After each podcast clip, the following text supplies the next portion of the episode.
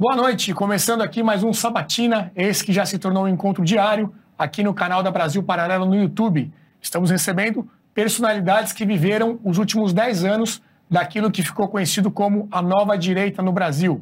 A intenção é fazer análises, identificar o que deu certo, o que deu errado, tentar entender todo esse período e projetar um futuro. Afinal de contas, existe futuro para a direita no Brasil? Estamos fazendo esses programas, conversando com essas pessoas porque na próxima segunda-feira, dia 13 de março, vamos lançar a nova a trilogia da Brasil Paralelo, A Direita no Brasil.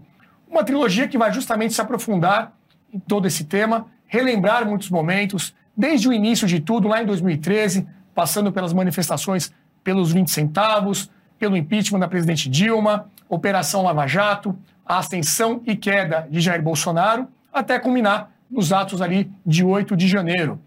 Vamos falar com muitas pessoas, que viveram essa história e vão nos trazer detalhes do que pensam para o futuro. Para você assistir, basta se cadastrar no link que está disponível no QR Code aqui na tela. Você pega o seu celular, aponte para o QR Code e vai ser levado para uma página de cadastro.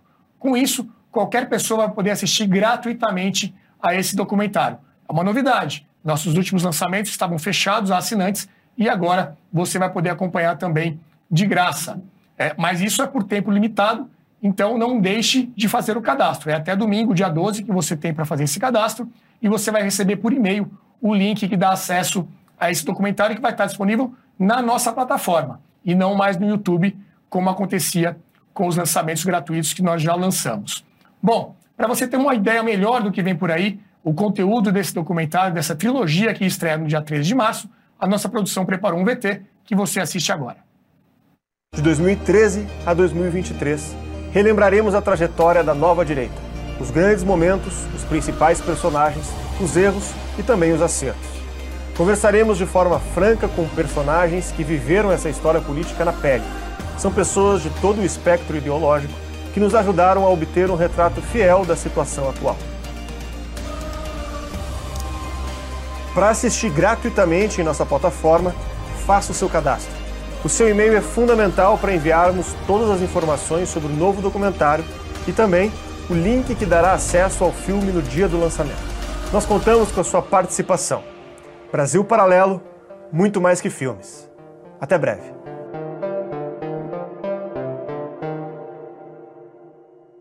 É isso aí, faça o seu cadastro até domingo, dia 12, para não ficar de fora dessa nossa estreia.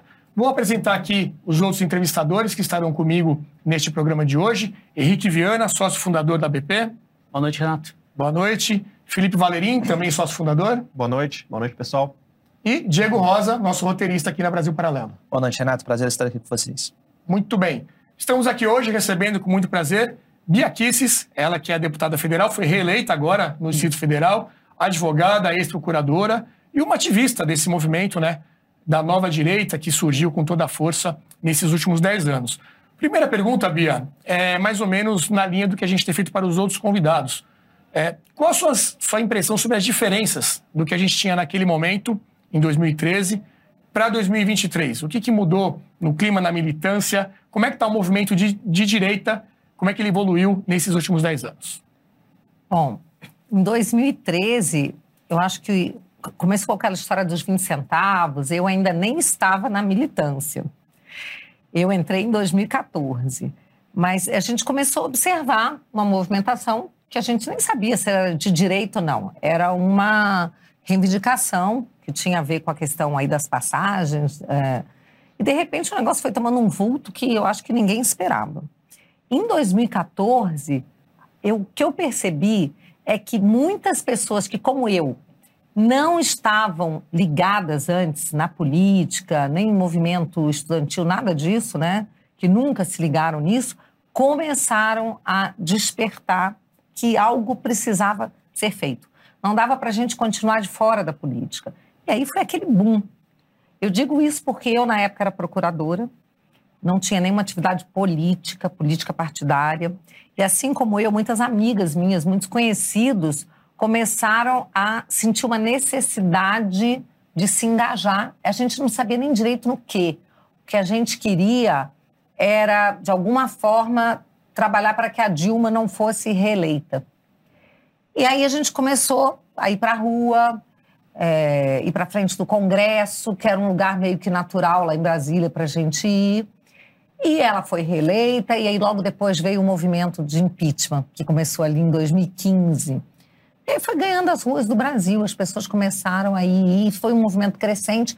E ao mesmo tempo que a gente ia para as ruas, um outro, é, é, outras pessoas que talvez não fossem tão ativistas de rua começaram a se encontrar nos bastidores, né?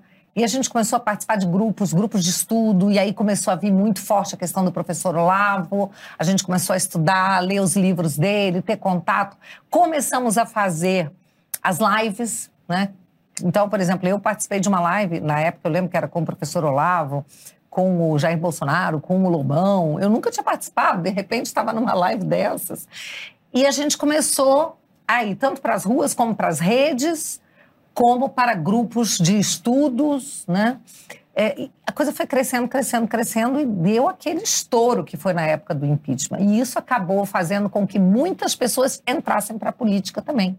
Em 2016, algumas pessoas é, for, concorreram né, para vereadores, aqui em São Paulo teve é, muito isso, e em 2018, um grupo já grande de ativistas entrando para a política.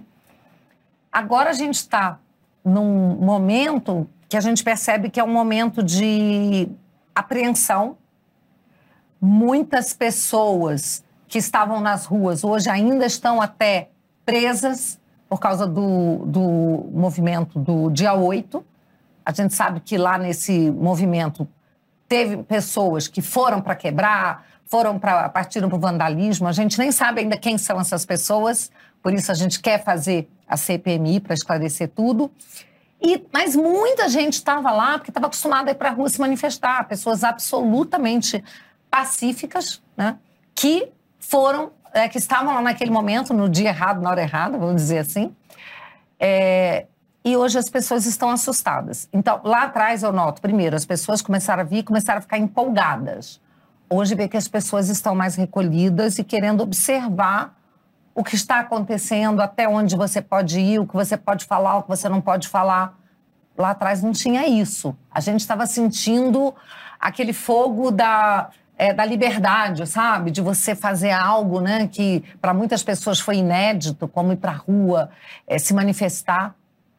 E hoje está todo mundo esperando para ver o que acontece. Eu vejo bem essa diferença daquele momento para hoje. E, e, você, sobre, que acho que você fez uma descrição muito eh, clara do que desses anos, assim, acho que foi um bom storytelling, vamos dizer assim. E, mas é, você também é, vivenciou muito intensamente esses anos. Você começou primeiro como espectadora, né, como muita uhum. gente, depois como ativista.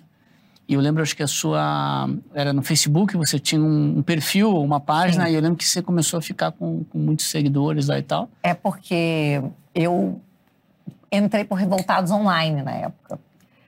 Que era uma página que eu, assim, a princípio eu nem conhecia. Eu comecei na rua e aí eu encontrei o Marcelo, que era o fundador do Revoltados Online, e a uhum. Meire Lopes, que era sua esposa na época também, estava com ele no Revoltados Online.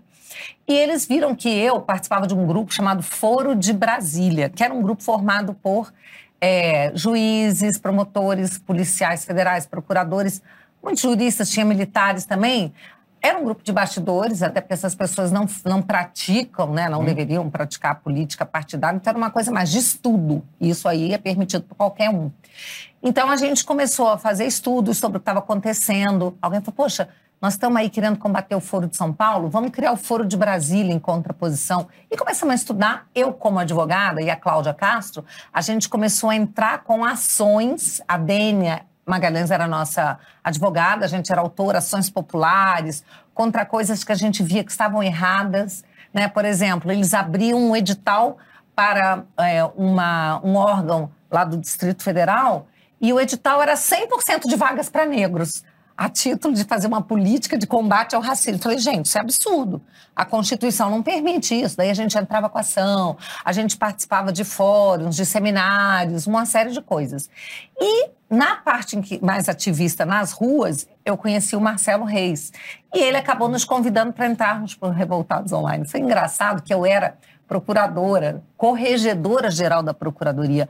E eu lembro que esse nome, Revoltados Online, primeiro mexia um pouco... O Marcelo era um maluco. O Marcelo era doidaço, assim, né? Tipo, era a maior página de direita que existia. Foi banida, né? Acabou sendo banida. Primeiro, primeira página perseguida. É, eu lembro disso. Perseguida. Então, eu lembro que o Marcelo me convidou, ele chama de doutora. Doutora Beatriz, é, quer participar do Revoltados Online, fazer parte, gravar vídeos pra gente? Eu fiquei assim, gente, eu sou corregedora, como é que eu vou fazer parte de uma página chamada Revoltados Online? Uhum. Aquilo para mim parecia um pouco forte na época. Aí eu falei, ah, quer saber, eu vou, né? E, e foi super legal, porque foi uma virada mesmo, assim, porque e você, e você... eu comecei a gravar vídeos sobre situações que aconteciam é, juridicamente falando, eu explicava, e esses vídeos bombavam e me deixaram muito conhecida no Brasil inteiro. E aí você uh, uh, vira é, parlamentar, e a minha pergunta é assim: que, que, duas coisas. O que, que mudou na Bia de 2013 para 2022? E se você é feliz e, e, ou se arrepende da decisão de ter mudado de carreira, vamos dizer assim. Carreira não, né? Quer dizer, fez um, uma decisão de, eh, imagino que vocacional, uma mas até de vida mesmo, de vida, né? né? Totalmente, né? Bom, é difícil é, falar de arrependimento. Eu não tenho arrependimento. Dizem que a gente se arrepende do que não faz, não do que faz. Isso tudo é vida vivida. Então, zero arrependimento. Mas a gente olha para trás e, e vê assim muito aprendizado, muitas coisas que a gente poderia ter feito diferente. Não que seja arrependimento, eu acho que é aprendizado mesmo né? Que minha vida virou de cabeça para baixo, assim. Eu tinha uma vida muito tranquila, uma carreira super bem sucedida como procuradora do DF, era a carreira dos meus sonhos. O dia que eu passei nesse concurso, eu falei: Isso é que eu quero fazer até me aposentar. Eu fiz, porque depois eu resolvi me aposentar para entrar na política. É... E era uma vida muito tranquila, uma pessoa muito respeitada no meio jurídico. Para vocês terem uma ideia, né, eu, eu, eu, ocupei todos os cargos da procuradoria, assim, de procuradora-geral adjunta, chefe da maior procuradoria, coordenadora da execução fiscal, fui coordenadora dos tribunais superiores. Então, eu coordenava a equipe de procuradores, os mais top, que atuavam junto ao Supremo, STJ. Muitos desses ministros foram meus professores, não os atuais, mas os uh, anteriores foram meus professores. É, eu fui assessora no Supremo Tribunal Federal. Então, eu era muito respeitada no meio jurídico. E o que a gente percebe é que hoje, diante dessa circunstância é, do, do nosso ordenamento jurídico está sendo tão atacado também, a Constituição, as leis. Hoje tem um novo meio aí de, de se fazer a atividade jurisdicional, que não é aquela que eu aprendi nas, nos bancos escolares, que eu aprendi no curso de direito, nem que eu pratiquei durante 24 anos como procuradora, né? Hoje é, surgiu um movimento lá no Rio Grande do Sul, botar a culpa aqui nos gaúchos. Hum, o direito, o direito achado nas ruas, e isso foi tomando conta, é esse ativismo judicial. E você também perdeu esse esse espaço, quer dizer, essa, essa de certa forma, vamos dizer assim, esse prestígio sim, por conta das suas posições. Sim, é isso que eu estou dizendo. Isso imagino que deva ser um. É, porque eu, no momento que eu decidi para a política, eu estava fazendo o que é próprio dos políticos: se manifestar, é, é, você colocar o seu posicionamento, você debater. Então, num, é, numa república e numa democracia sólidas, isso é uma atividade respeitável, né? Só, e de muito prestígio. Só que aqui no Brasil, né, o que está acontecendo é que parlamentar não pode mais defender, dependendo do seu espectro político, né? Você não pode Sim. defender suas ideias, você não pode debater, você não pode questionar, que isso passa a ser uma atividade altamente perigosa, atividade de risco. Enquanto você tem juízes, magistrados aí que estão fazendo política partidária. Então, assim, tudo virou de cabeça para o ar. E o que eu quero dizer é que hoje eu não me sinto mais segura. Eu, e, e, na verdade, os brasileiros não estão mais seguros, né? Porque não existe mais segurança jurídica, infelizmente. Eu já, eu já passo aqui, estou monopolizando a pauta aqui, mas é porque me interessa muito essa, essa trajetória sua. É, para fechar, você hoje com certeza tem uma vida mais desconfortável, mais difícil, é, com certeza é, é, não é, é, mais difícil do que Saiu da mais, zona de conforto. Saiu da zona de conforto, mas você era mais feliz procuradora, super respeitada, etc e tal, ou hoje é mais feliz, ativista, em, com inseguranças, Deixa etc? eu te falar uma coisa. Eu, é uma coisa da minha natureza. Eu sou uma pessoa feliz, tá? Eu não sou uma pessoa infeliz, eu não sou uma pessoa deprimida, eu sou uma pessoa feliz. Mas hoje eu enfrento muitas dificuldades que antes eu não enfrentava. Então eu era uma pessoa que eu não tinha inimigos. Antes de eu me tornar política, eu não tinha inimigos. Eu sempre fui uma pessoa que valorizei muito é, a paz, a paz de espírito. Eu sou mestre de reiki, mestre de meditação.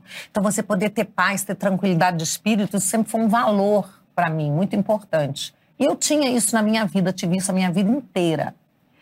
É, com a minha família, com tudo. Né? Eu consegui construir uma, uma vida é, tranquila. Tá? É, na política, isso virou de cabeça para baixo. Então, eu comecei a ser muito amada por muitas pessoas, muito admirada, muito querida e, ao mesmo tempo, muito odiada por outras pessoas. Pessoalmente, eu até não sinto tanto isso, porque ninguém chega na minha cara e começa a bater o dedo na cara e começa a me xingar. Isso não acontece na rua. Eu sou muito assediada pelos meus fãs, pelas pessoas que gostam de mim. Recebo muito carinho, um abraço, uma foto, isso e aquilo. Mas os haters vêm nas redes sociais, como se diz aí, de com força, né? Aí, tipo, você é o pior verme que existe na face da terra. Nesse nível, assim, sabe? Você tem hora que se sente. morrer, tem Uma que ser presa. Sim, você começa, no início, fica um pouco assustado com a violência, sabe, que vem. Aí você vai aprendendo, foi aprendendo a dar bloco, oculto e bloco, oculto e bloco. Mas antes disso, você passa um tempo que você, você fala assim, não, mas o que, que é isso, né? Aí você entende que não, não, não tem isso, isso não sou eu, né? Isso, assim, as pessoas estão projetando em mim, né?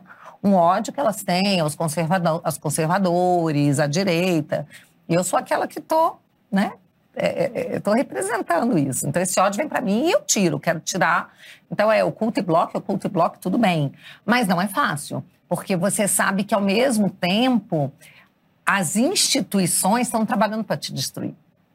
E eu digo o seguinte, Henrique: se a gente estivesse lutando só contra o PT, estaria tranquilo. Por quê? É no espectro, é, é no âmbito da política. Direita contra esquerda, debate, vai lá, todo mundo em pé de igualdade, né? Uma hora você é situação, outra hora você é oposição, alternância de poder, tá beleza. O problema é que não é isso que a gente está vivendo hoje. Hoje, os inimigos, aquelas pessoas que querem me destruir, eles não estão só na esquerda, nos partidos de esquerda. Eles estão em muitas instituições que têm muito poder nas mãos tipo Ministério Público, magistratura, é, eles estão na mídia, que deveria fazer um papel né, de informar e que hoje desinforma e não atua mais é, é, reportando, é, trazendo informação, mas a mídia que se tornou parte desse processo, se tornou ativista, se tornou militante e quer calar e destruir é, quem não pensa como eles. Né? Então, assim, é muito dura essa vida. Aí que eu digo, as grandes dificuldades não são por, de repente, eu ter um espírito fraco, eu não estar tá disposta a ir para a guerra. É porque você está brigando contra algo muito grande. E essa luta não é só no Brasil, é uma luta que vem de fora. Tudo isso que acontece no Brasil está acontecendo em vários outros países. É um movimento globalista de calar o conservador, de calar quem é de direita, de censurar de nos acusar de crimes que nem existem, que não foram tipificados. Então, você me pergunta, você era mais feliz antes? Não, eu tinha mais paz de espírito. Eu continuo sendo uma pessoa feliz, mas eu tenho hoje em dia muitas angústias que antes eu não tinha. Bia, aproveitando é, esse gancho da, tua carreira antes e depois que você virou parlamentar, você passou, se não me engano, mais de 20 anos como procuradora, Sim. né? e passou por, enfim, vários períodos, né? Todo o governo do PT e, e até governos anteriores e tudo mais. Qual que é a sua avaliação, assim, é, sobre o aparelhamento dentro dessas instâncias, né? Ministério Público, outras instâncias da Justiça. Como é que você avalia isso, tendo né, uh, participado lá tanto tempo dentro do, da, da esfera jurídica? E, e você percebe que, assim, algo tem sido feito ou foi feito nos últimos quatro anos de efetivo é, para, enfim, é, é, é, atenuar essa influência ou, enfim, né? Como é que É, você só complementando, aparelhamento via indicações ou pela formação mesmo da- das pessoas que ocupam esses cargos. É, eu diria que esse aparelhamento, ele é muito grande. É uma coisa assustadora. É, grande parte hoje do Ministério Público é de esquerda. Mas não é só uma coisa assim. Se a pessoa fosse de esquerda, mas isso fosse uma, uma visão do mundo que ela tem, mas ela fizesse o seu trabalho como a Constituição manda, sem ativismo político, de forma isenta, olhando a lei, interpretando a lei, estaria tudo certo, porque cada um pode ser Todo o que quiser. tem, né? Todo mundo tem liberdade, né, de ter sua visão do mundo. O problema é quando essas pessoas ocupam cargos que têm muito poder e usam desse cargo para impor a sua visão do mundo, a sua ideologia, e se afastam do seu mistério constitucional. Então, hoje a gente vê é, o Ministério Público, ele muito atuante, né? É, militante, atuante no sentido de ativista, militante, e perseguindo. Perseguindo quem, é, quem não pensa como eles, quem não é um representante do progressismo, dessa linha. Juízes também, infelizmente, tem muito. Agora, é, deixar bem claro que nós temos muitos juízes maravilhosos, nós, é, pessoas muito corretas, muito boas. Mas, infelizmente, a grande maioria está doutrinada. Tá? Então, eu vejo que é, o, é, é grande demais essa, é, essa doutrinação que existe, essa tomada das instituições é muito grande. E sem contar a mídia, né? Que aí hoje é difícil você encontrar um jornalista que converse com você, né? É, para entender o que está acontecendo, para escrever alguma. Não, ele já vem, eles já se colocam como seus adversários. Então isso é muito difícil. E olha que eu sou uma pessoa que converso, que dou espaço, que atendo.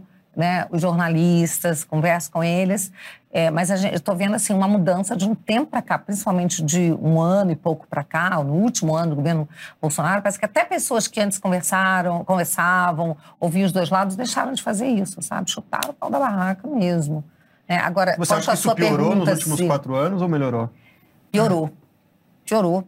Porque antes eles estavam assim, eles tinham o poder formal também nas mãos. No momento que eles perderam a cadeira do Planalto, que o Bolsonaro assumiu o poder, parece que eles é, é, falam assim: não, agora a gente tem que ir com tudo. Então, várias conquistas da esquerda foram feitas no governo Bolsonaro, coisa que antes eles não conseguiam fazer. Apesar da nossa luta no Congresso para tentar impedir, claro que muitos avanços foram feitos no governo Bolsonaro também, né? É, principalmente em outras na áreas, área mas liberal, na área, na área econômica. na econômica mas mais na área na do área- aparelhamento não. se retrocedeu muito. retrocedeu. E a gente percebe que no governo Bolsonaro não houve uma virada dessa mesa, não houve, tá? Por vários motivos, né? Até é, é, parece que a gente chega pedindo licença, né? Aquela Sim. coisa, né? Não E, quer. e desculpa te interromper, Bia, mas também porque nós estamos falando de um processo de longo prazo, né? Sim. De formação, né? Quer dizer, você não, você não troca uma pessoa Não, com certeza. É, é, eu não falei da origem de todo esse processo, né? Eu falei que houve isso daí, mas para mim, eu entrei na política por conta disso, que foi de escola sem partido. A gente detectou lá atrás que o grande problema estava na formação das pessoas, é na escola. E hoje a gente vê os alunos sendo realmente atacados por professores que são militantes, que não merecem o nome de professor, porque professor, para mim, eu me lembro lá- os meus primeiros professores na infância, o respeito que a gente tinha por eles. E hoje a gente vê alunos pequenos sendo doutrinados, atacados mesmo, né, com história de sexualização precoce na escola, ideologia de gênero. E tá- nos livros você vê que tudo que eles ensinam, né, Paulo Freire, é tudo né, com política, tudo para gerar conflito, né? No Rio Grande do Sul, eu lembro que a gente via denúncias de é, alunos novos, né, ou adolescentes, filhos de fazendeiros, que na escola aprendia, aprendia que o fazendeiro era um, um opressor que maltratava os colonos. Aí o aluno né, falou assim: meu Deus do céu, meu pai é essa pessoa. Então, tudo isso nos livros, né, nos bancos escolares, desde as idades mais é, é, precoces, assim, né? Então, a gente tem que combater isso. Isso é um dos pontos cruciais. A gente cuidar da educação, né? É, voltar a falar de escola sem partido, mesmo que você use um outro nome hoje, outra coisa. Exatamente, aproveitando esse gancho, é, o Escola Sem Partido foi uma bandeira importante da campanha do presidente Jair Bolsonaro, né? E uma das pessoas que encabeçava esse projeto era o professor Miguel Najib, né? E ele até foi entrevistado, um dos nossos entrevistados por Pátria Educadora, no documentário que a gente tem exatamente sobre esse tema. Uhum. É, durante esses quatro anos, o Najib se manifestou bastante né, contra o governo, dizendo Uhum. que o governo teria abandonado essa pauta, teria abandonado esse projeto. Como é que a senhora enxerga essas declarações? É, isso foi deixado, de fato, mesmo de lado pelo governo? O que, que foi, poderia Ainda ter sido feito do melhor? projeto né? como ele era. Exato. Não, eu entendo assim, não é que foi abandonado. No meu, foi o primeiro projeto, que aqui eu dei entrada em 2019, meu primeiro projeto foi o projeto Escola Sem Partido. E aí, na época, tinha a reforma da Previdência que precisava ser votada. E o Rodrigo Maia, que era o presidente da casa, ele me chamou e falou, olha, a gente precisa aprovar a reforma da Previdência. Isso é prioridade. Total e absoluta. E se a gente colocar agora o Escola Sem Partido, vai criar uma polaridade tão grande que a gente não vai conseguir aprovar a reforma da Previdência. Mas eu te prometo que, aprovada a reforma da Previdência, eu vou criar a Comissão Especial da Escola Sem Partido. Eu falei, ok, eu entendi que naquele momento era muito importante aprovar realmente a reforma da Previdência. E a gente aprovou. No, quando o, o Rodrigo Maia foi instaurar, né, instalar a Comissão Especial da Escola Sem Partido, veio a pandemia. E aí todas as comissões ficaram suspensas. Não teve nem escola sem partido, nem, nem CCJ, nem nenhuma outra A comissão. senhora acredita que ele ia realmente instalar? Ele ia, ele ia instalar, estava certo, ele ia instalar. É, e aí não, ele não pôde instalar porque não teve nenhuma comissão naquele ano. Aí a gente, um ano de atraso, dois anos de atraso. Aí no quarto, no, no outro ano que poderia instalar eh, o Escola Sem Partido, eu estava presidindo a CCJ. Aí eu falei, eu não tenho condição, porque eu teria que estar atuante na comissão do Escola Sem Partido. Falei, bom, eu era autora do projeto. Falei, bom, eu não tenho condição de trabalhar as duas, então eu tenho que focar na CCJ, que foi muito importante. né? Então foi isso. No terceiro ano voltaram as comissões, tá? Então foi um ano que foi parado, no terceiro ano voltaram, mas eu não tinha condição. E aí tinha também a questão do, do voto impresso, que eu estava muito focada no voto impresso que acabou, aí vocês, todo mundo já sabe o final dessa história, né? Que a gente estava indo muito bem, daí teve aquela interferência toda, depois a gente volta a falar sobre isso. É, e a gente não pôde fazer o Escola Sem Partido. Mas eu nunca abandonei essa ideia, tá? Eu sei que é, hoje muitas pessoas já falam, né? Não, vamos fazer, apresentar o projeto de uma cara nova, de uma outra forma. Eu tenho que apresentar. Tem que apresentar. Mesmo que o nome seja outro, que a solução não seja o cartaz, não importa. Mas é importantíssimo que a gente foque na, na- nas crianças que estão nas escolas e também nas crianças que estão fora das escolas por opção dos pais, que é a questão do homeschooling, que é um projeto que a gente conseguiu aprovar na Câmara, ficou parado no Senado, e a gente tem que tocar isso. A senhora comentou que presidiu a CCJ, né? Que é a comissão Isso. mais importante Exato. Da Câmara, a Comissão de, Comissão de Cidadania e Justiça, por onde passam todos os projetos, né? Isso. Pra avaliar se são constitucionais e tal. É, como é que a senhora avalia a sua gestão na, na presidência?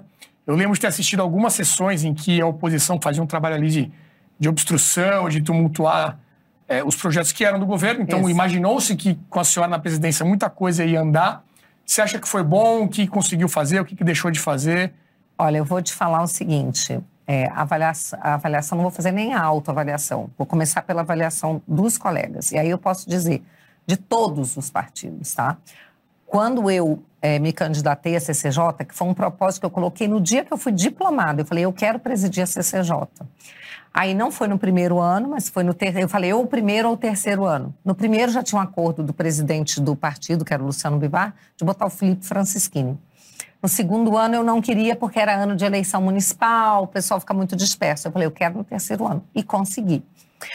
No início foi um horror a minha vida, assim, sabe? Foi um verdadeiro inferno na terra. Né? Toda a mídia batendo em mim, a oposição batendo em mim, que eu era uma radical, uma extremista, que eu não, não tinha como, não tinha estofo para presidir a CCJ. Eu fiz aquilo que o- até o presidente Arthur Lira me aconselhou: mergulha, fica quieta, sai um pouco das redes, não entra nesse embate, mergulha, fica quieta e vamos esperar passar. E vai trabalhar nos bastidores. E isso eu fiz. Eu fui, conversei com cada líder, fui mostrando quem eu era. Muitos deles me conheciam só da imagem das redes ou da mídia. No momento que eu conversava com eles, falava do meu histórico, eles, nossa, mas você não é nada disso que estão falando, estou vendo que você é uma pessoa ponderada. Né? E eu ganhei o apoio dos líderes. E com isso eu consegui ser eleita, porque você tem que ser eleita, não basta ser indicada. Fui eleita e consegui presidir. Nos primeiros é, dois meses, ainda foi muita resistência. Eu acho que eles achavam que eu iria é, desistir. Ah, ela não vai aguentar a pancadaria. Eu sou dura na queda uhum. e eu resisti, graças a Deus, muito bem. E posso dizer que no final, nas últimas sessões, todos os líderes de todos os partidos, não só os líderes, como os membros da CCJ, falaram: é, a sua gestão foi excelente, foi maravilhosa, você foi super bem, você surpreendeu, você foi isso, foi aquilo. Eu tive elogios de todos. E eu consegui tocar projetos importantíssimos, importantíssimos, que muita gente nem acreditava. Vou citar aqui o PL 490, que é o do, o do marco, da questão das terras indígenas, tá? Tem uma ação que está no Supremo... Marco temporal. Marco temporal. Tem uma ação que está no Supremo que eles querem aumentar o território dos indígenas. E essa ação, o PL 490, é para que o marco temporal seja em 88. Então, o que era terra indígena até a promulgação da Constituição de 88, ok, depois não mais. E imagina esse tema, tanto que é, é né, assim, polêmico, demais, sensível né? e tudo mais. E a gente tinha um indígena ainda, uma deputada indígena na CCJ, né? E aí, o Arthur Lira precisava pautar esse projeto, muita pressão da FPA, tudo, né? E todo mundo, bom, o Supremo vai avançar, vai acabar com essa história, vai dobrar as terras indígenas. O, o Arthur Lira disse para mim que ele ia levar para o plenário direto, que ele não ia nem pautar na CCJ, porque eu não ia conseguir aprovar. Eu falei, não, senhor, você não vai fazer isso comigo. Você vai deixar na CCJ e eu vou aprovar esse projeto lá. Aí, para mim, é desafio. Eu sou uma pessoa muito movida a desafio, sabe? Aí, colocou na CCJ primeiro dia que eu pautei, nossa, mas teve flechada de índio. índio Como assim flechada? Flechou policial. Índio foi para lá, os índios vieram. Flecharam policial legislativo, flecharam PN, tá? Deram fle flechada. É, deram flechada. Os caras, é que... os caras, teve um que teve que ir pro hospital. Aí os, os, os policiais para reagir, jogaram gás. Lembra? Então a gente, tá, a gente não conseguia andar no prédio das comissões. Gás, você entrava lá, meu Deus, um sufoco horroroso. Não, não lembro. Deu, deu muita mídia isso aí, né? Porque não, não, não lembro. Deu mídia, deu mídia, sim. E aí eu lembro que eu fui me abrigar na sala da presidência e liguei para Arthur Lira, falei, presidente, tá uma guerra isso aqui, com gás, com flechada. Ele, não, não tô sabendo de nada disso. Falei, não é porque você não tá sabendo que não tá acontecendo. Eu tô aqui na sua sala. O anexo 2 está completamente interditado, é gás para tudo quanto é lado, um sufoco. Na... Eu falei assim, não tem problema, hoje não dá mais para tocar a sessão, amanhã nós vamos fazer. Aí liguei para o comandante-geral da PM, expliquei a situação, falei, eu preciso de proteção da PM aqui. Eu vou votar isso, vocês precisam da proteção. No dia seguinte, estava lotado de PM lá os índios não conseguiram entrar. Aí eu fiz a sessão, né? E aí eu me lembro, né, que eu deixei todo mundo falar, aconteceu tudo, mas eu sabia que eu tinha maioria. Eu liguei, ligava para os deputados, vocês têm que vir para cá, vocês têm que votar, não sei o que e tal. O pessoal da FPA também, eu em cima. E aí é, a Joênia, essa, essa deputada indígena, estava lá, ela toda hora me interrompia, criava uma questão de ordem, fazia discurso. Eu deixei ela falar muito tempo. Ela falou mais de 40 minutos. Aí lá pelas tantas, falei, bom, agora chega, né? Porque eu sempre deixava um tempo para obstrução. Obstrui, obstrui, faz o seu palanque, mas depois nós vamos votar. Aí depois ela ter obstruído ao máximo, ela com o pessoal do PT, tarará, eu comecei a cortar. Não, não pode mais. Tal. Aí, eu, aí aprovamos, aprovamos com folga. Aprovamos com folga essa matéria, foi uma super vitória. E o que, que acontecia nas redes sociais e na mídia? Deputada Biaquis bolsonarista cala cala deputado indígena em processo. Sabe assim, a mídia me massacrando. E eu nem aí, vamos votar e vamos aprovar. Infelizmente, esse projeto até hoje não foi pautado no plenário. Ele precisava ser pautado. Ele é importantíssimo. O presidente Arthur Lira precisa pautar, porque a gente consegue ganhar. A gente tem maioria para isso. A FPA, gente, está com mais de 300 deputados. FPA, Frente Parlamentar, Frente Parlamentar do Agro. Ela está com mais de 300 deputados. Eu fui agora, antes de ontem, a posse da nova diretoria, eu faço parte, tem mais de 300 deputados, de 513. É óbvio que a gente aprova isso. Né? E, depois e aí você afasta a possibilidade do STF decidir. Exatamente, porque o STF já está dizendo que vai dobrar a quantidade de terras indígenas. É uma loucura já é 14% do país para 1%, 1% da, menos de 1% da população. E então depende do Lira. Depende do Lira pautar. Bom, então esse foi um dos exemplos, mas eu vou citar uhum. um outro que foi muito importante e que, assim, eu tive que conduzir a negociação para a gente conseguir fazer, que era o seguinte: tinha um projeto, não sei se eu vou lembrar o número dele agora, mas que era um projeto que ele prorrogava é, era dos 17 setores da comunicação. Ele afetava muito todos os veículos de comunicação que tinham uma desoneração muito grande da folha, tá? E que ia acabar em dezembro. E daí eles diziam que ia ter, assim, tipo, não sei quantos milhões de demissão, 4 milhões de pessoas vão ser demitidas, era uma coisa assim, né? Era a mídia, era a Globo, Bandeirantes, Record, todo mundo de olho nesse projeto. E dependia de eu pautar, estava na CCJ. E o governo era contra. E o Arthur Lira era contra. E eu queria pautar porque eu entendia a necessidade, mas o Guedes, o ministro Paulo Guedes falava não tem como, a gente não tem, não pode dar esse subsídio mais porque não tem dinheiro para isso, não tem espaço fiscal. E ao mesmo tempo estava lá para ser votada a PEC dos precatórios, que a mídia ficava comprando a historinha da esquerda dizendo que era a PEC do calote, a PEC do calote, tal. Aí eu vi que não tinha nada de calote naquela PEC. Era simplesmente você pegar as pessoas que tinham mais de 600 mil reais de crédito para você diluir isso no tempo. Ah, mas isso era 5% dos, das pessoas que tinham créditos de precatório.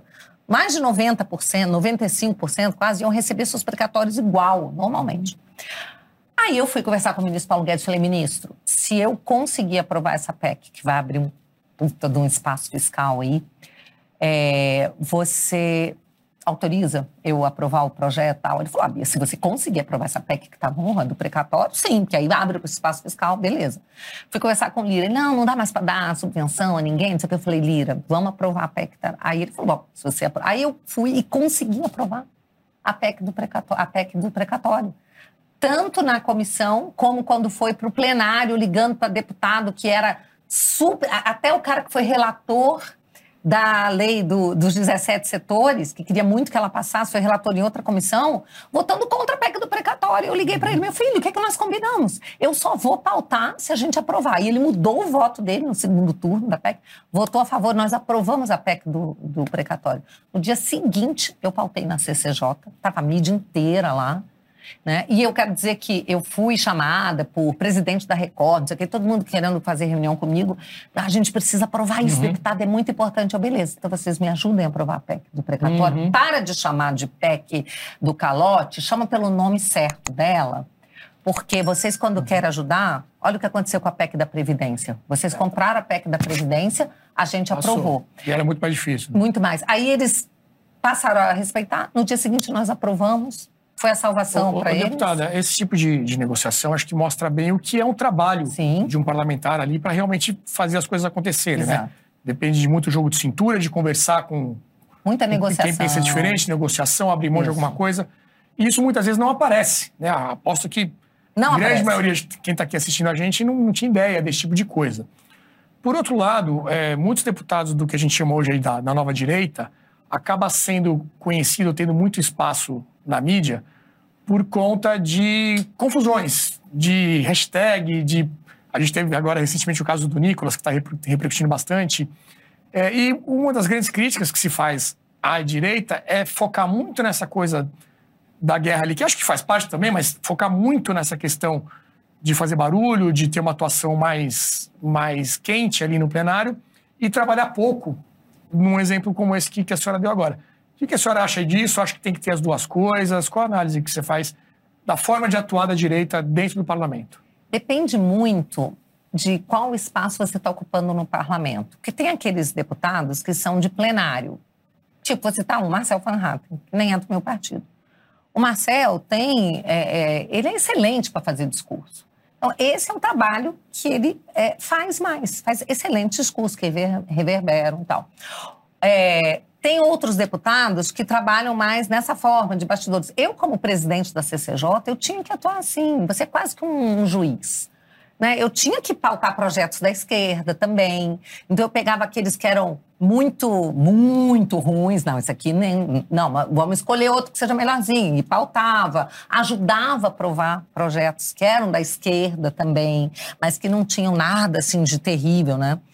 É, Então depende muito de onde você está, entendeu? Então, por exemplo, no plenário, nós passamos quatro anos ouvindo aquele povo xingar o Bolsonaro de genocida sem parar. Né? Quer dizer, quatro anos não, porque a pandemia veio em 2020, mas pelo menos três anos ele xingando o Bolsonaro de genocida. Então, eu aprendi o seguinte: o governo vota, a oposição grita.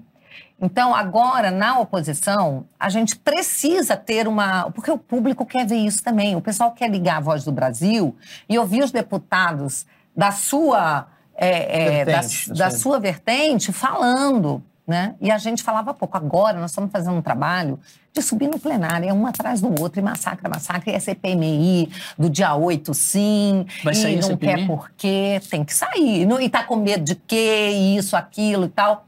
Né? Então você tem que fazer esse trabalho também. Agora, é, tem um pouco a ver também com a questão é, da forma, né? Porque eu vejo que o, o Arthur Lira está muito preocupado, porque a coisa está muito quente agora no plenário, né? Para tentar, talvez, abaixar um pouco essa temperatura para a gente conseguir é, é, tocar. Mas Andar os trabalhos. os dois trabalhos são importantes, tá? O, o Lira, o que, que você está achando do Lira agora, nesses mesmos momentos, e qual que é a sua, qual que é a sua aposta? O que, que você, você que já conhece um pouco mais o Lira, você acha que ele vai se, se comportar como? Olha só, eu vi o Lira ser presidente da Câmara com o governo Bolsonaro. E eu vi o tanto que ele ajudou o governo Bolsonaro, ajudou muito. Tá? Tanto que o Bolsonaro sempre apoiou muito Lira e, inclusive, falou: ó, não é para vocês apresentar. É, é, eu não acho legal vocês colocarem outro candidato. O Lira foi muito bom com a gente, assim, ajudou demais. E ele tem muita habilidade. Gente, o que aconteceu na reeleição dele, eu não sei se já teve precedente igual, né? De o cara ser reeleito sem oposição. Né? Isso é muito difícil. Foi o recorde, né? Geralmente é votação. uma guerra, né? É, foi o recorde mesmo. Então, agora, eu entendo que o Lira, ele vai, assim, e ele ajudava muito o governo, mas ele também atendia a esquerda. Às vezes a gente ficava meio bravo, ele falava, eu tenho que ajudar também, não posso, sou presidente da casa toda, ok, então ele ajudava.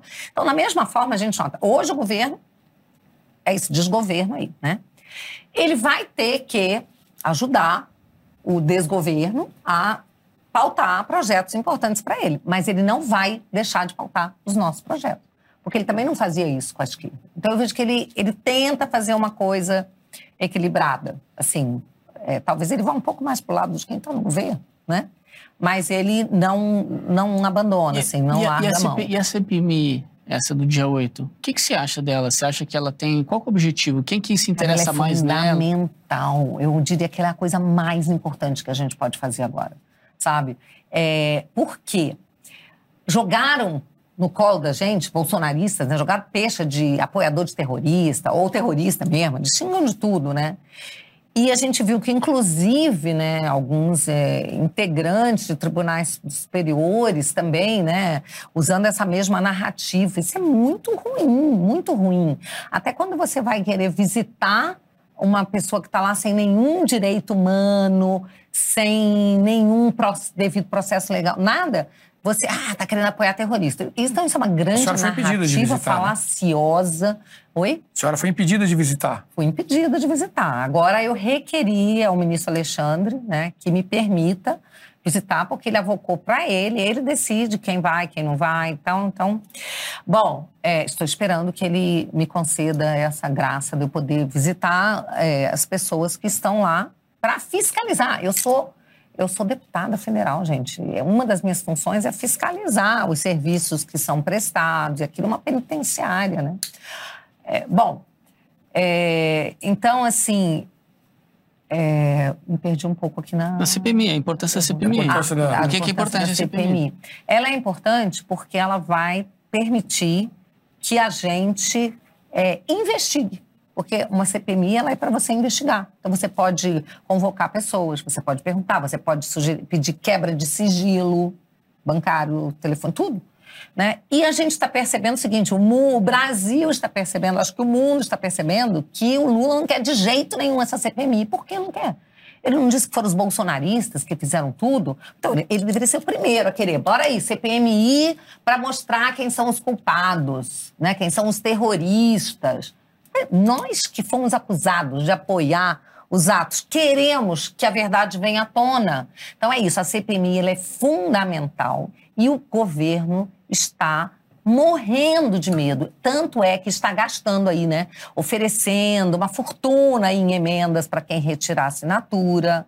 Só que tá todo mundo de olho. Tem um deputado aí é, que é de Goiás. Eu, como eu ando muito ali também no entorno de Brasília, do DF, porque eu mexo com a pauta da agricultura, tudo. Esses dias eu estava num evento cheio de é, cheio de agricultor, cheio de fazendeiro de Goiás, eles estavam danados com esse deputado. Como que retira assinatura? Isso é um absurdo. Eleitores dele, entendeu? E ele voltou ou não? Ai, não, não voltou. Não voltou atrás, mas isso é fato. Eu estou vendo as pessoas ficando muito danadas. E as redes deles. Só para o pessoal entender, é, tá, tá, tem as, quantas assinaturas faltam para. Não, já está sobrando. Já tem as, não falta nada. Agora a gente já conseguiu, né? Até cumprimenta aí o meu colega, o André Fernandes, deputado de primeiro mandato do Ceará é, que teve a iniciativa né, e conseguiu colher as assinaturas tanto na Câmara como no Senado em abundância. Precisava de 27 no Senado, acho que tem umas 34. Precisava de 171 no, no, na Câmara, tem mais de 185, sei lá. Acha que não corre o risco do governo conseguir? Correr o risco, corre. Assim, sempre corre. Mas agora porque, depende do, do Lira, é, agora é depende automático, do Pacheco. É, é? Pacheco. Por quê? Porque é automático. Conseguiu as assinaturas, tem que abrir. É o que está no regimento e o que o Supremo já decidiu. Quando o Pacheco não queria abrir aquela da saúde, lembra lá, da Covid? O Supremo disse que tinha que abrir. Conseguiu assinatura, tem que abrir. Mas o que acontece? Como ela é mista, ela não é da Câmara nem do Senado, precisa ter uma sessão do Congresso Nacional. Quando é que tem sessão do Congresso? Quando você vai analisar vetos ou medidas provisórias, que aí é junto, deputado e senador, tá? É, vai ter, deve ter no final do mês uma sessão para apreciar os vetos. E aí é, o Pacheco vai ter que abrir, aí ele tem que ler, instaurar a comissão. Ele, ele, ele é obrigado a fazer ou ele pode não fazer? Ele tem que fazer. Está no regimento e o Supremo diz que tem que fazer. Então, a, gente tá, a gente uh, tem se acostumado no Brasil a, a, a, a ver todo tipo de, de criatividade, né? Quer Sim, dizer, tudo que malabarismo, tudo, tudo né? que é, oh não, ele é obrigado a fazer porque é regimento, porque é constituição, mas ele é pode lei, não fazer, ele pode, pode até vir uma ordem superior, digamos assim, né, de alguém que diga não faça. Nesse caso era obrigado até dezembro do ano passado, agora não é mais. Pode. Entendi, pode acontecer pode isso. Pode acontecer, mas a gente espera que não aconteça e nós estamos trabalhando para que isso não aconteça. Então nós já estamos nos articulando para que um grupo grande de parlamentares, grande, deputados e senadores, que a gente vá pedir uma audiência com o Pacheco, até para ele abrir uma sessão extra não precisa ficar esperando a de veto, abre uma sessão do Congresso e instaura essa CPMI. Rodando da mesa aqui, Valerinho Diego. Tá. É, Bia, ainda sobre as manifestações no dia 8 de janeiro, né? É, o que, que levou, que autocrítica a direita pode ser, que autocrítica a direita pode fazer para, em termos de discurso, em termos de comunicação, para que isso tenha levado a, a acontecer aqueles, aquelas manifestações da forma como foi? Né? A senhora acredita que mesmo que tenha, é, muitas pessoas falam infiltrados, né? Qual é a sua visão de deputada sobre os acontecimentos do dia 8? Eu acho que assim, aquele povo ficou sem líder, sem liderança.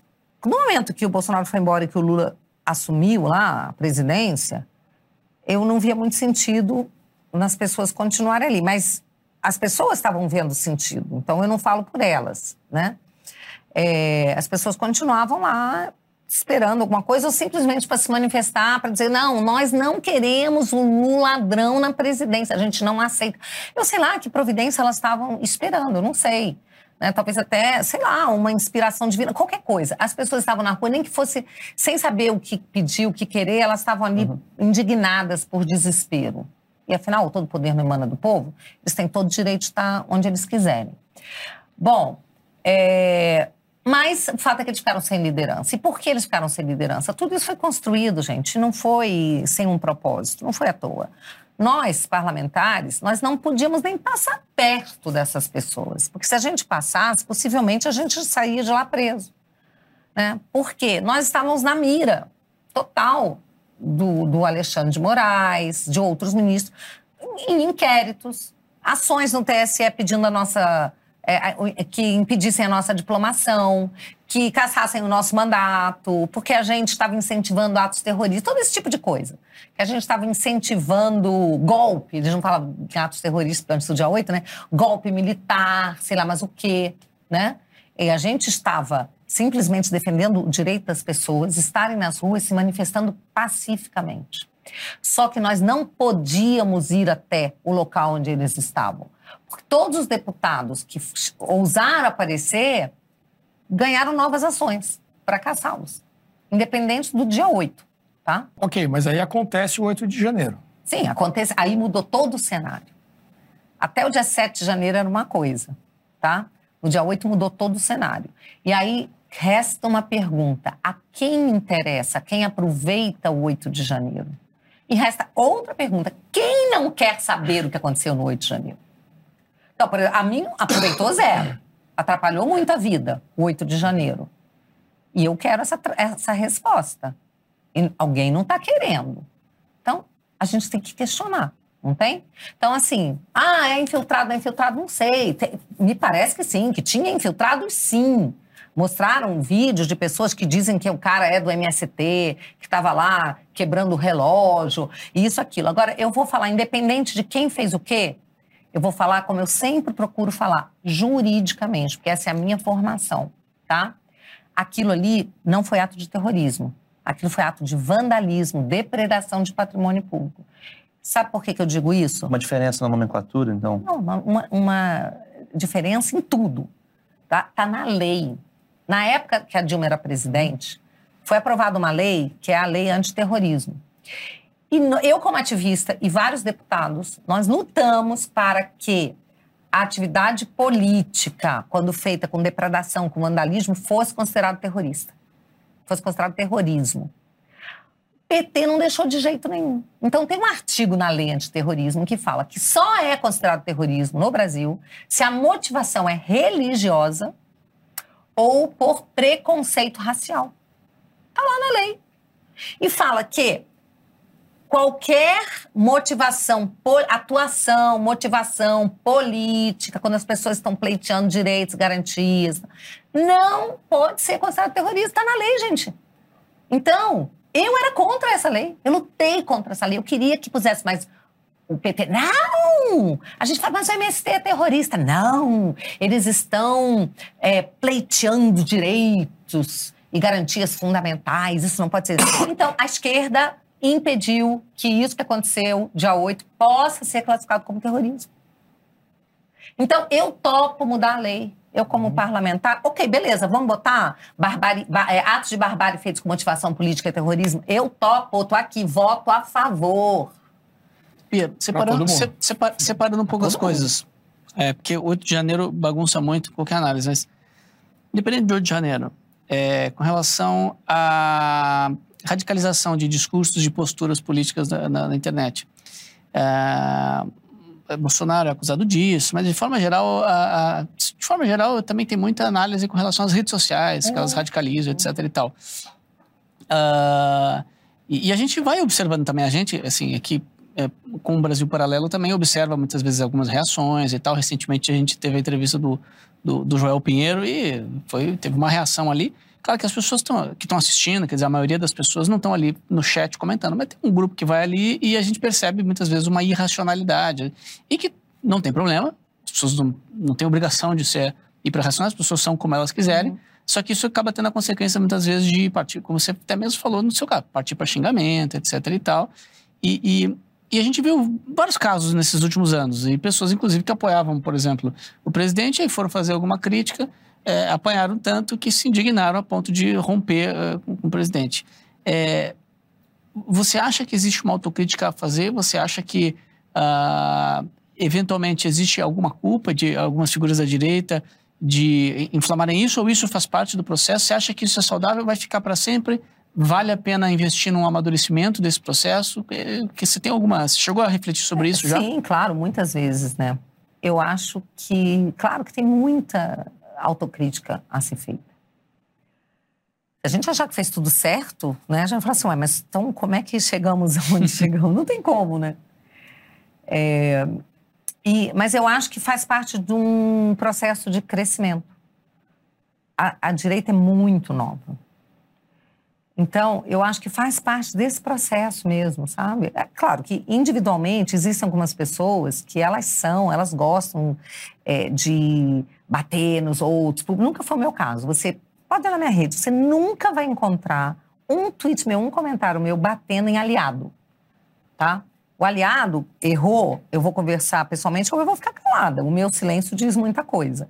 Mas eu jamais bati em aliado. Eu acho que autofagia não é legal. E a esquerda evita fazer isso. A gente não vê. Eles, eles se engalfiam, brigam. E a direita não. Então, eu me lembro que lá atrás, cara, eu acho que em 2015, uma vez, eu vi um, um podcast, sei lá, uma live, que dizia assim. É, é, é, conservadores e liberais, hora do racha. Cara, 2015, a gente estava começando. Aí eu fui e fiz um no dia seguinte, assim, conservadores e liberais. Hora do racho? Botei uma interrogação. Cara, eu apanhei tanto, apanhei tanto dos conservadores e dos liberais, apanhei dos dois. Como assim, né? Não, mas acho que mais dos conservadores eu apanhei, tá? É, então, assim, lá atrás o povo já estava se batendo, se comendo vivo. Né? Eu tenho uma visão que se você, né, se alguém você politicamente concorda comigo, 70%, 80%, deixa para lá os 20% que a gente discorda, não, não vamos brigar por isso. É, ou, ou, vamos brigar na hora de tratar daquele tema, e a gente vai brigar politicamente. Mas, cara, você é meu aliado, sabe? Então, você é meu aliado, e eu vou cada vez querer te trazer mais para o meu lado. Né? Quem sabe até mais tarde, se for o caso, conseguir te mostrar que eu tenho mais razão que você naquele outro naquele outro percentual, ou você me convence que eu estou errada. Mas o povo não, briga por causa de 1% de discordância. Isso é insano. Eu acho que faz parte do aprendizado. E até as pessoas que são mais inflamadas e briguentas têm que aprender que, cara, é, fogo amigo é a pior desgraça que tem. Estão numa guerra, e nós estamos numa guerra. É, pode ter lugar para esse tipo de coisa. Mas eu acho que faz parte do aprendizado, acho que vai melhorar, sabe? Porque a gente está isso que eu queria aproveitar. Se lascando muito com isso. Esse assunto para perguntar. Nas cordas. Eu, eu, eu, perguntei isso pro, pro Luiz, mas eu queria saber a sua visão também sobre isso. Que você colocou aí, né? É, conservadores liberais, é hora do racha e tal. É, você estando lá de, de perto, você acha que é, né, essa fragmentação que houve dentro da direita, que sem dúvida enfraqueceu né, o movimento, é, você acha que, em linhas gerais, se deu mais por divergências ideológicas entre conservadores e liberais, ou princípios e tudo mais, ou por questão de alianças, disputa por poder? Como é que você vê é, isso dentro dessa fragmentação que houve na direita nos últimos anos? Eu acho anos? que tem as duas coisas. Uhum. Né? A gente nota muito que tem assim aquelas pessoas que, para crescer, ela tem que destruir o outro. Ela não, não consegue crescer sozinha, não tem luz própria. Então, é, sendo que isso é uma, é uma grande bobagem, né? É, mas acontece. Então, tem pessoas que ficam inventando intrigas, porque elas têm um interesse, né? ela ocupar o lugar daquele que está lá. Protagonismo, né? É, isso acontece muito Sim. também, tá? Mas tem também muito essa coisa da ideologia. Acho que a intriga chama atenção e às vezes faz algumas pessoas crescerem. É, com disso. certeza. Uhum. E que não é o meu perfil, tá? É, mas tem pessoas que crescem dessa maneira, né? E tem aquele lado mesmo que a pessoa, acho que por imaturidade, né, é, acaba brigando muito por causa da questão da, da ideologia né, com alguém que é muito parecido com você e discorda de algumas coisas. Então, acho que, quando eu falo que é maturidade, acho que é porque a gente é, é novo ainda nesse. É, a direita é muito nova. Eu acho que há 10 anos ninguém se dizia de direita. Né? Se alguém fosse chamado de direita, era, era quase como se fosse um pecado, um xingamento né?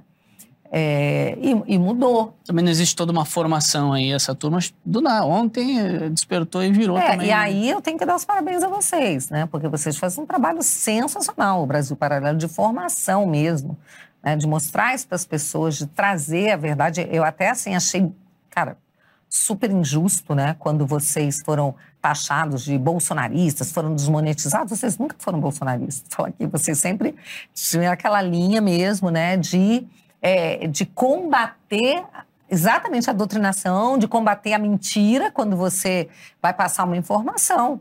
Então, é, muitas vezes você, vocês mostram uma versão e mostram a outra versão. Né? E vocês fazem um trabalho fantástico. Eu sou e, mega admirador. E o próximo lançamento desse trabalho é agora na segunda-feira, dia 13 de março, um documentário, uma trilogia sobre tudo isso aqui que a gente está falando. Os rachas na direita, o futuro do movimento, uma autocrítica sobre tudo o que aconteceu. Você assiste em A Direita no Brasil, três episódios, que vai estar disponível gratuitamente para quem se cadastrar através do link disponível nesse QR Code aqui na tela. Pega o seu celular, aponte para o QR Code, você vai cair numa página de um cadastro ali rapidinho para receber todas as informações e o link que dá acesso à nossa plataforma, onde vai estar esse, esse documentário. Vai aqui pelo código da tela ou então pelo link na descrição deste vídeo. Vamos reviver toda essa história, conversar. A Bia, inclusive, é uma das entrevistadas do documentário, para fazer uma análise, tirar lições, entender o que deu certo, o que deu errado e projetar o futuro do movimento da direita no Brasil. A nossa produção preparou um VT que você assiste agora e daqui a pouco a gente, aqui, a gente volta aqui com mais sabatina. Das manifestações pelos 20 centavos em 2013 ao 8 de janeiro de 2023. Nosso novo documentário vem para responder uma pergunta incômoda. Afinal, existe um futuro para a direita no Brasil? A trilogia estreia no dia 13 de março no streaming da BP para todo o país. E agora temos uma grande novidade.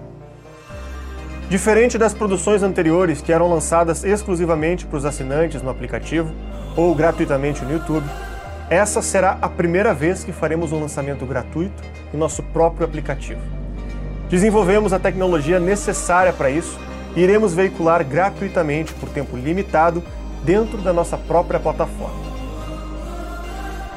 de 2013 a 2023, relembraremos a trajetória da nova direita, os grandes momentos, os principais personagens, os erros e também os acertos. Conversaremos de forma franca com personagens que viveram essa história política na pele. São pessoas de todo o espectro ideológico que nos ajudaram a obter um retrato fiel da situação atual.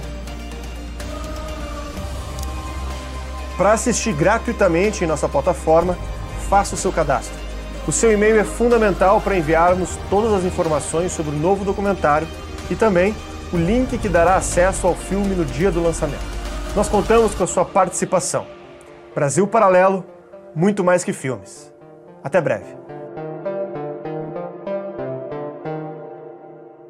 É isso aí, faça o seu cadastro, são mais três dias para você se cadastrar e assistir gratuitamente esse novo lançamento que vai estar disponível dentro da nossa plataforma não é, não é no YouTube. Ou seja, se você não fizer o cadastro, não vai conseguir assistir. Henrique, contigo. É, eu, eu, é importante salientar isso porque é a primeira vez que a gente vai lançar é, um documentário é, gratuito na nossa plataforma própria, né, com a nossa tecnologia. A gente já lançou muita coisa gratuita, é, mas sempre no YouTube. Né, se o público vai se cadastrar para assistir, é, e vai estar tá lá, é, é, disponível. Quer dizer, então, é, aquilo que os, os uh, geralmente hoje em dia é só para os assinantes, vai estar tá lá disponível para quem quiser e se cadastrar. Né? Hoje são mais de 500 mil assinantes na Brasil Paralelo que proporcionam todo esse trabalho, né? mas você vai ter a oportunidade de estar tá lá, sem precisar ser membro, para ter lá sua, sua, sua amostra grátis, vamos dizer assim, né? e depois virar membro. E, e também aproveitar aqui que a Bia deu essa deixa, né, falando da, a Bia nos conhece já desde o início, né? desde que a gente estava começando, desde antes do nosso primeiro lançamento. E eu lembro até de um vídeo que a Bia fez uma vez no YouTube, é, dizendo quem financia Brasil Paralelo, quem está por trás, quem está da, por trás, quem está por trás do Brasil Paralelo. Porque vídeo bombou, né? Desde o início existe essa, desde o início existe volta e meia surge essa polêmica, porque a gente procurou fazer um trabalho é, é bonito, profissional, e tem, sempre gera assim, olha, tem muito dinheiro aí por trás, né? E, e nunca teve, na verdade, hoje tem o nosso, né? O dinheiro que a gente é, gera aqui com as nossas assinaturas. E ano passado a gente, é, ano passado, Bia, é, no nosso canal, aberto para nossos para nossos espectadores, é, não os membros gratuitos, né? Nós tivemos uma média fixa aí, um mínimo todo mês de 7 milhões de espectadores uh, ativos todo mês no nosso canal.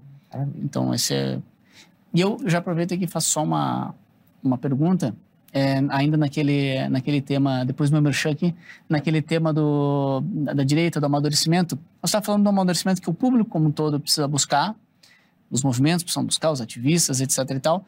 Mas eu pergunto, é, nós estamos aí, digamos aqui, na segunda leva de parlamentares no Congresso é, com, com, essa, com a nova direita presente, né? quer dizer, ativistas que viraram parlamentares. Teve em 2018 e agora 2022.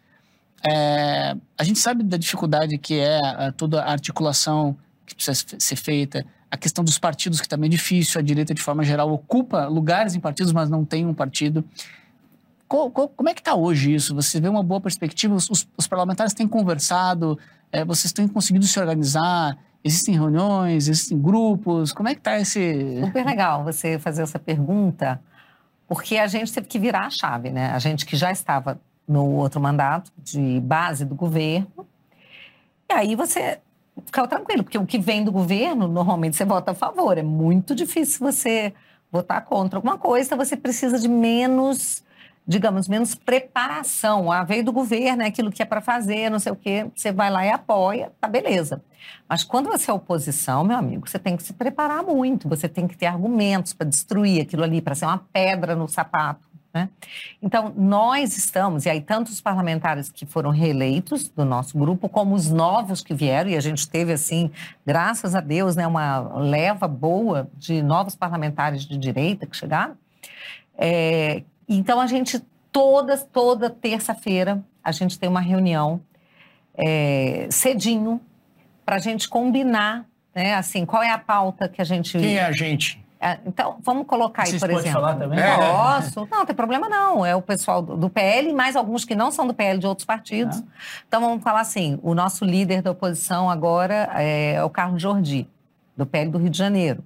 Aí a gente tem o Luiz Felipe Orleans Bragança, o Ricardo Salles, a gente tem o Nicolas, a gente tem o André Fernandes, a gente tem. Nossa, é muita gente. O nosso líder, Altineu, também participa, só que a gente chega mais cedo para a gente começar a ver quais são. Eu falei pouca gente aqui só para Uhum. ilustrar, Sim, tá? não, Mas são uns 30. Claro, claro. São uns 30 aí, tá? A Cristonieto, do Rio de Janeiro, que é a maior é, guerreira e pró-vida que a gente tem, maravilhosa. Carol Detone, que vocês conhecem bem também. Muita gente boa. E a gente se reúne para ver, inclusive, qual é, é, a- narrativa da, é, daquela semana. Então, por exemplo, ó, o Lula está impedindo a CPMI, está dando dinheiro, né? Ou o ministro do turismo né, foi lá no leilão do cavalo. Então, a gente separa quais os fatos mais importantes e o que a gente tem que bater. Nós temos que bater nisso. E aí a gente sobe na tribuna e pau, bate mesmo, né? Então, e a gente sobe, agora não são mais dois ou três como, como eh, na outra legislatura, sobe um, sobe outro, sobe outro. Quando você pensa, foram 10, 15, 20, batendo naquilo e está incomodando. A gente vê que eles ficam muito incomodados, entendeu? Porque essa, isso que a gente fez com a CPMI, da gente bater, bater, bater, fez com que rapidinho a gente conseguisse as assinaturas, porque isso ficou ali sendo falado no plenário e mostrando que quem não quer, porque não quer transparência, porque tem algo é, de- a, a dever, não sei o quê, por isso teme. Então, assim, está sendo bem bacana, a gente está se organizando e a gente aprendeu isso com a esquerda, tá? Porque a gente viu o seguinte, nos outros anos, eu lá na CCJ, a gente viu, cara, impressionante, né? Todos eles chegam e batem a mesma tecla, é o mesmo discursinho, aí vai para o plenário, é o mesmo discurso em outra comissão. Aí um dia, a Glaze Hoffman esqueceu um papel em cima da mesa, aí um dos deputados foi lá, sentou e viu, né? Orientação que vinha para eles, falar tal frase, fazer tal... Tudo orientado, entendeu? Não era nada da cabeça ali do deputado, não. Já vem orientação do partido, o que, que eles têm que falar, que frase, qual é a palavra-chave, tudo. A gente, ah, assim que eles fazem, né? Então, interessante, né? E nós estamos fazendo isso também, né? Nos organizando. Que Então, não há nada de errado, né? É certo, Organizar a estratégia você política. vai entendendo como é que eles funcionavam, né? E a gente vai aproveitando o que, o que é aproveitável, né? E a gente está fazendo isso também. Então, isso é muito legal. Aí, depois dessa pauta que é nossa, né? Do grupo mais, digamos assim, ideológico do partido, que está interessado nisso, não só do partido. Você tem, por exemplo, um deputado Evair de Mello, que é do Espírito Santo, ele é de outro partido, mas está lá com a gente, super guerreiro. Ele era vice-líder do governo Bolsonaro antes, né? Ah, esqueci de mencionar aí o Sanderson também, a Carla Zambelli, o povo todo. Bom, é, a gente, depois disso, tem a reunião da pauta da semana. E o líder traz para gente o que é que o Arthur Lira está propondo pautar, que depois vai ter a reunião de liderança para escolher a pauta. Aí a gente conversa todo mundo, não, isso aqui a gente não tem como ser a favor desse projeto. Aí o, o Altineu, que é o nosso líder, vai pedir a, a- retirada de pauta, ou a gente se organiza para votar contra, ver os argumentos, entendeu? Ah, isso aqui dá para a gente negociar, isso aqui se tirar tal artigo, a gente pode votar a favor. Então a gente discute, a gente conversa ali para quando a gente for para o plenário, ou as comissões vão começar agora também em breve, né? A gente ter os argumentos. Não faltou isso a mesmo sendo situação? Oi? Seria- Não seria importante ter feito isso mesmo sendo situação? Você falou que agora estão fazendo isso como oposição. Não, mas como situação, a gente, o, o que era do governo, a gente sabe, assim, alguma outra vez, É muito questão do raro. discurso, os termos a serem usados. Eu acho que isso é mais um papel de oposição, mas claro, a situação pode fazer também. É que nós éramos menos, nós éramos poucos, e a gente estava aprendendo, era a primeira legislatura, Uhum. entendeu? Então, esses, esses que estão chegando agora já estão encontrando Já alguns. vantagem. Já estão mais experientes. já- então, eles vêm conversar comigo. Aí, aí, Bia, como é que faz aqui? Não sei o quê. A gente já tem o que passar Você acha que o eles. terreno da oposição ele facilita a convergência? É, eu pergunto porque a gente percebia lá em 2018, antes da entrada do Bolsonaro, a impressão que dava é que existia uma convergência maior entre os diferentes influenciadores da direita e tudo mais, né? Logo que o, o Bolsonaro é, entrou no governo, já começou vários rachas internos ali, pessoas que entraram inclusive na esteira do Bolsonaro acabaram virando oposição, enfim, teve uma série de, de conflitos. É, você acha que isso, a- essa convergência se reestabelece agora que a direita vira é, oposição? Ou você acha que. Não, é eu acho que difícil? até pode dificultar, porque é muito melhor você ser deputado da base da situação do que ser oposição. E eu digo assim, em questão de vantagem mesmo, né? Porque quando você é da base, você tem acesso aos ministérios, você tem acesso a vários órgãos públicos, você tem mais facilidade de conseguir que as suas emendas sejam executadas. E quando você está na oposição, os caras querem te deixar sangrar ali, entendeu? Deixar morrer de inanição. Então, assim, agora é bom que a gente tenha né, mais emendas impositivas. Então, todo parlamentar hoje, quando entra, antigamente eram, eram 15 ou 20 milhões no ano. Hoje você tem direito a quase 30, aumentou bem, para você poder executar né, na sua cidade, para sua base. Então, você quer investir num hospital, você quer investir numa escola, você precisa de dinheiro. Você, como parlamentar, as pessoas esperam isso de você. Elas ficam né, te pedindo. Para quem é, é, Aqui no DF não tem, mas, é, por exemplo, nas cidades, lá nos municípios, os os prefeitos. prefeitos. E é função do parlamentar fazer isso. É obrigação fazer. Mas você precisa ser ajudado, né, para que as suas emendas possam ser executadas. É, no governo Bolsonaro, a gente fala assim que é, a oposição nunca, é, nunca recebeu tanto dinheiro, entendeu? Tinha uma coisa assim de. é, não, não tinha essa coisa tanto de castigar, não. Mas no governo Lula, pelo amor de Deus, né?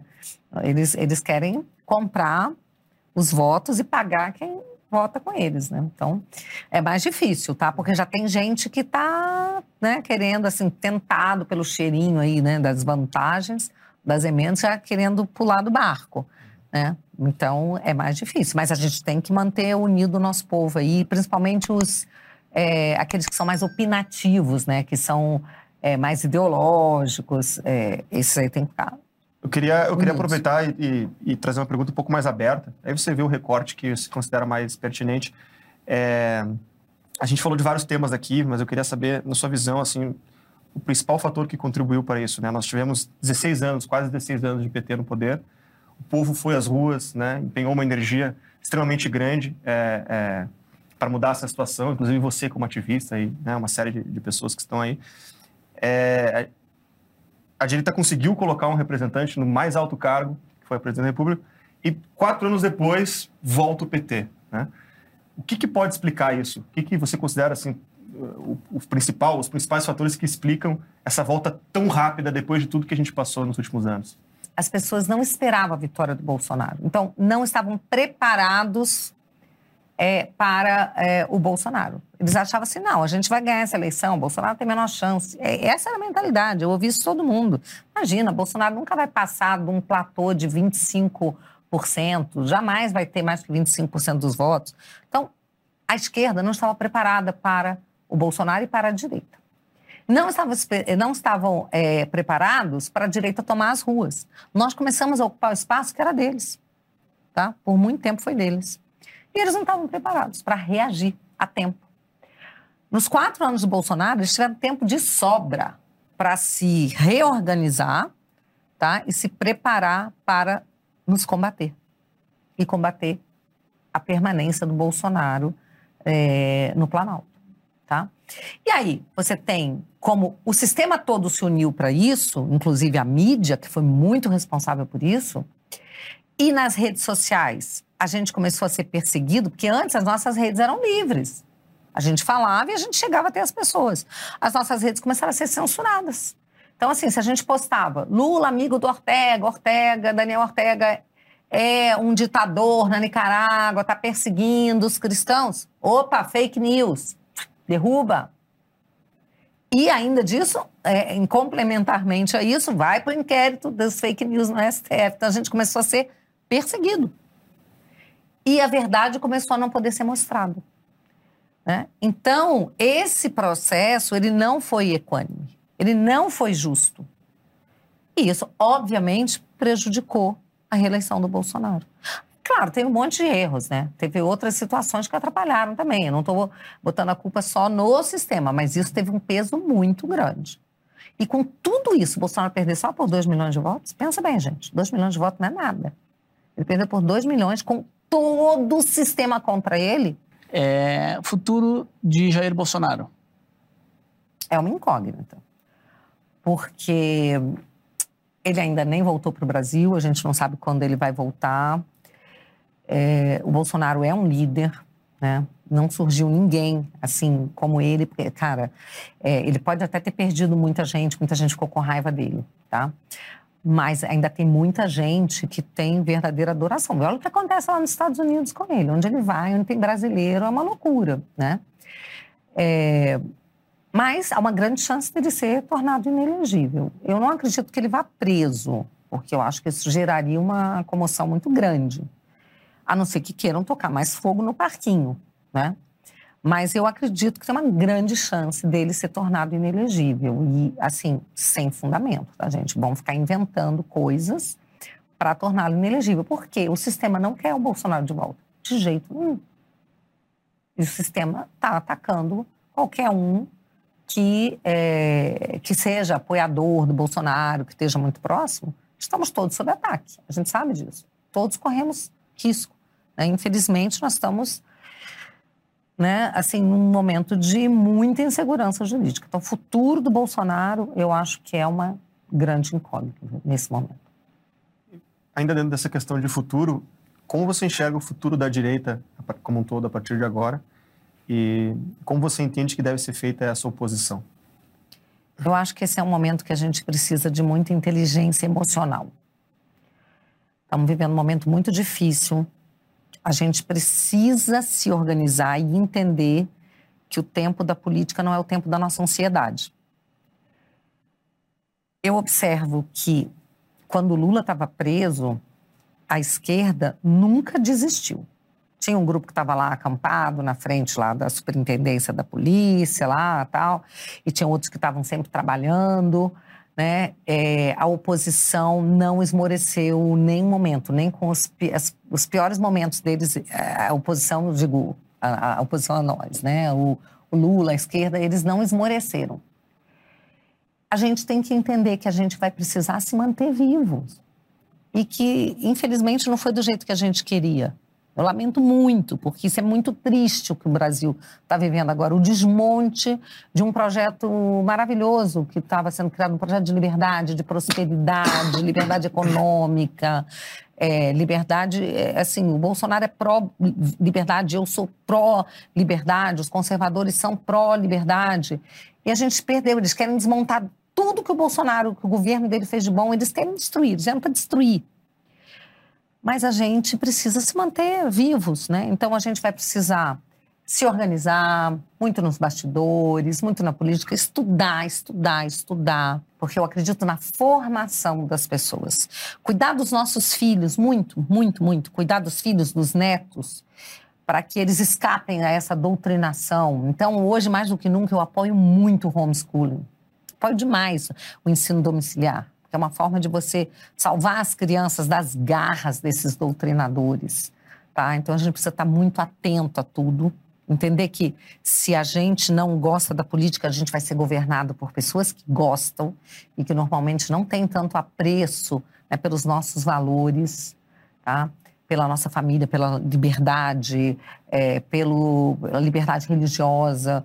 Então, esse é um momento da gente estar unido, caminhando de mãos dadas, sem fogo amigo, sem atirar um no outro, se protegendo, nos reconhecendo como aliados, como irmãos, que a gente tem que caminhar junto para a gente lutar por esse país.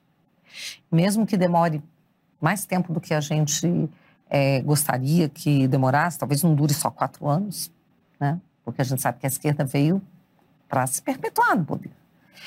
Mas que a gente precisa lutar para entregar lá na frente né, alguma chance para os nossos filhos, netos e aqueles que virão depois de nós. Isso aí, com essa mensagem da Bia, a gente pode encerrar. Muito obrigado, Bia, pela tua presença. Foi um prazer recebê-la aqui com a gente. Obrigada, um prazer para mim. Muito obrigado. Obrigado, Bia. Obrigado, Henrique, Valerim, Diego. E obrigado a você que nos acompanhou até aqui. Esse programa está disponível no nosso canal do YouTube e também na nossa plataforma. Já entrevistamos várias figuras que viveram essa história que a gente comentou aqui. E lembrando, segunda-feira, dia 13 de março, estreia A Direita no Brasil, uma trilogia que vai estar disponível gratuitamente para quem se inscrever através desse QR Code aqui na tela. Aponte o seu celular ou então clique no link da descrição, faça o seu cadastro e receba por e-mail todas as informações sobre o lançamento e também o link para o filme para você poder assistir aos três episódios a partir de segunda-feira, dia 13. Não deixe de se cadastrar, senão não vai, não vai dar para assistir. Se você já é assinante, nada muda, pega a pipoca e assista segunda-feira à direita no Brasil. Muito obrigado a todos e até a próxima. Das manifestações pelos 20 centavos em 2013 ao 8 de janeiro de 2023. Nosso novo documentário vem para responder uma pergunta incômoda. Afinal, Existe um futuro para a direita no Brasil? A trilogia estreia no dia 13 de março no streaming da BP para todo o país. E agora temos uma grande novidade. Diferente das produções anteriores que eram lançadas exclusivamente para os assinantes no aplicativo ou gratuitamente no YouTube, essa será a primeira vez que faremos um lançamento gratuito em nosso próprio aplicativo. Desenvolvemos a tecnologia necessária para isso e iremos veicular gratuitamente por tempo limitado dentro da nossa própria plataforma. De 2013 a 2023, relembraremos a trajetória da nova direita, os grandes momentos, os principais personagens, os erros e também os acertos. Conversaremos de forma franca com personagens que viveram essa história política na pele. São pessoas de todo o espectro ideológico que nos ajudaram a obter um retrato fiel da situação atual. Para assistir gratuitamente em nossa plataforma, faça o seu cadastro. O seu e-mail é fundamental para enviarmos todas as informações sobre o novo documentário e também o link que dará acesso ao filme no dia do lançamento. Nós contamos com a sua participação. Brasil Paralelo, muito mais que filmes. Até breve.